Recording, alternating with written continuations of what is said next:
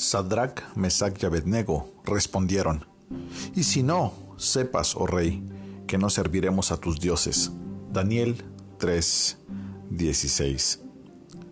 La narrativa de la valentía del hombre y la maravillosa liberación de los tres jóvenes santos, o más bien podríamos llamarles campeones, está hecha con la intención de despertar en las mentes de los creyentes la firmeza y la determinación de aferrarse a la verdad ante la tiranía y en las garras de la muerte.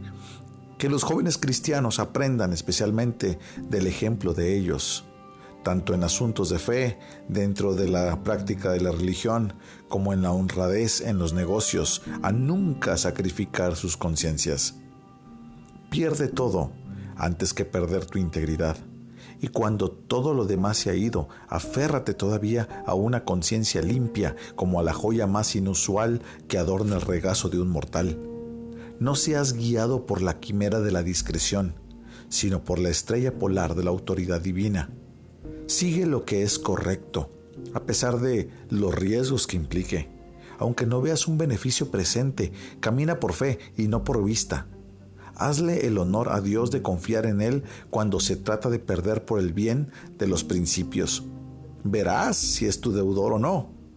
Mira si aún en esta vida no prueba su palabra de que gran ganancia es la piedad acompañada de contentamiento, como le dijo Pablo a Timoteo en la primera carta, capítulo 6, versículo 6.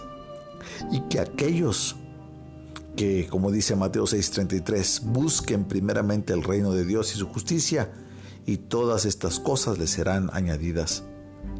Si llegara a pasar que en la providencia divina resultas perdedor por motivo de tu conciencia, tú verás que el Señor te retribuye no con la plata de la prosperidad terrenal, sino que cumplirá su promesa con el oro del gozo espiritual.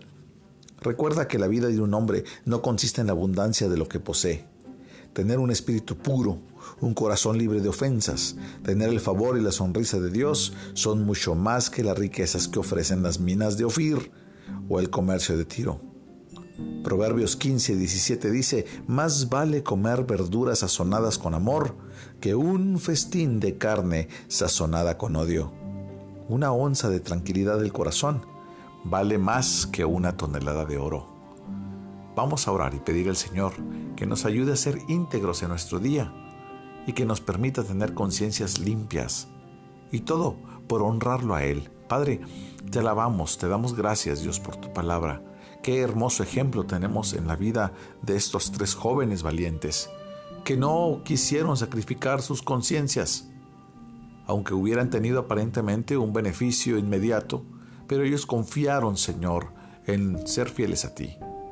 Padre, yo te ruego, Señor, que nos permitas tener el mismo espíritu en nuestro diario vivir en tiempos difíciles, en donde se presenta la oportunidad aquí y allá de poder transgiversar la verdad, de poder torcer el derecho, de poder tal vez nosotros caminar en un, en un sendero equivocado, eh, de cohecho. Padre, yo te ruego, Señor, que nos ayudes a ser íntegros y que tengamos una conciencia limpia delante de ti. Señor, límpianos, afírmanos en ti, que tu Santo Espíritu nos guíe a toda verdad y a toda justicia, que justicia es rectitud. Como dice el salmista, Señor, pon en mí un corazón recto. En el nombre de Jesús. Amén.